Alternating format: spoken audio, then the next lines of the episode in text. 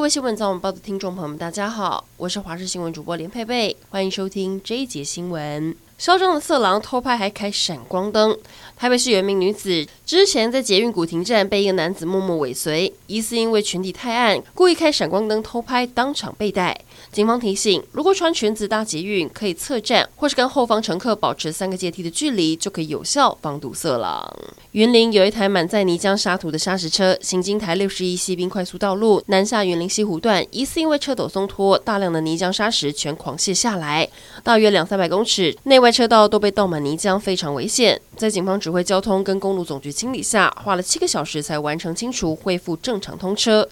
后来对肇事的四十一岁陈姓砂石车司机依废弃物清理法开单告发，并违反道路交通管理条例开罚。高雄男子深夜发生了暴力事件，今天凌晨有一名计程车司机载了三名酒客，其中一位没有戴口罩，司机提醒他要戴上口罩，结果引发对方不满，在车内爆发激烈拉扯，其中两个人也没有出面制止，司机甚至被旧衣领推挤。最后，为了自保，拿出辣椒水反击。等警方来，才结束这场闹剧。事实上，很多的计程车司机也无奈地表示，经常都会遇到这种不听劝的客人。为了自身安全，大家只能忍耐，或干脆开去派出所。随着时代变迁，学生的服役规定也越来越宽松。不过，屏东某间私立高中的服役校规不久之前还是有些限制，从发型、穿着，甚至早期连头发的长度也被老师拿尺量，传出不当管教，引发学生反弹。如今恐怕成为全国第一间被教育部扣补助款的学校。教育界批评教育部态度消极，不该让学生受苦这么久才积极法办。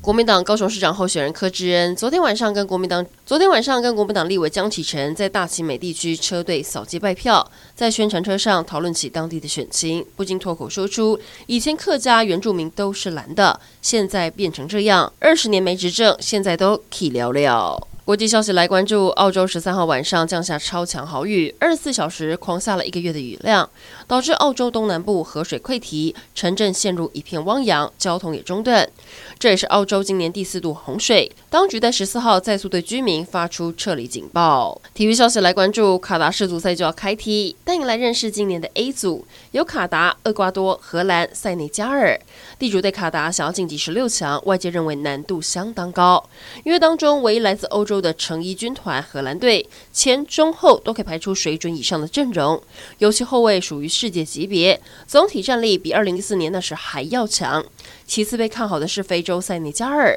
塞内加尔是去年非洲杯的冠军，要打败他们也是件不容易的事。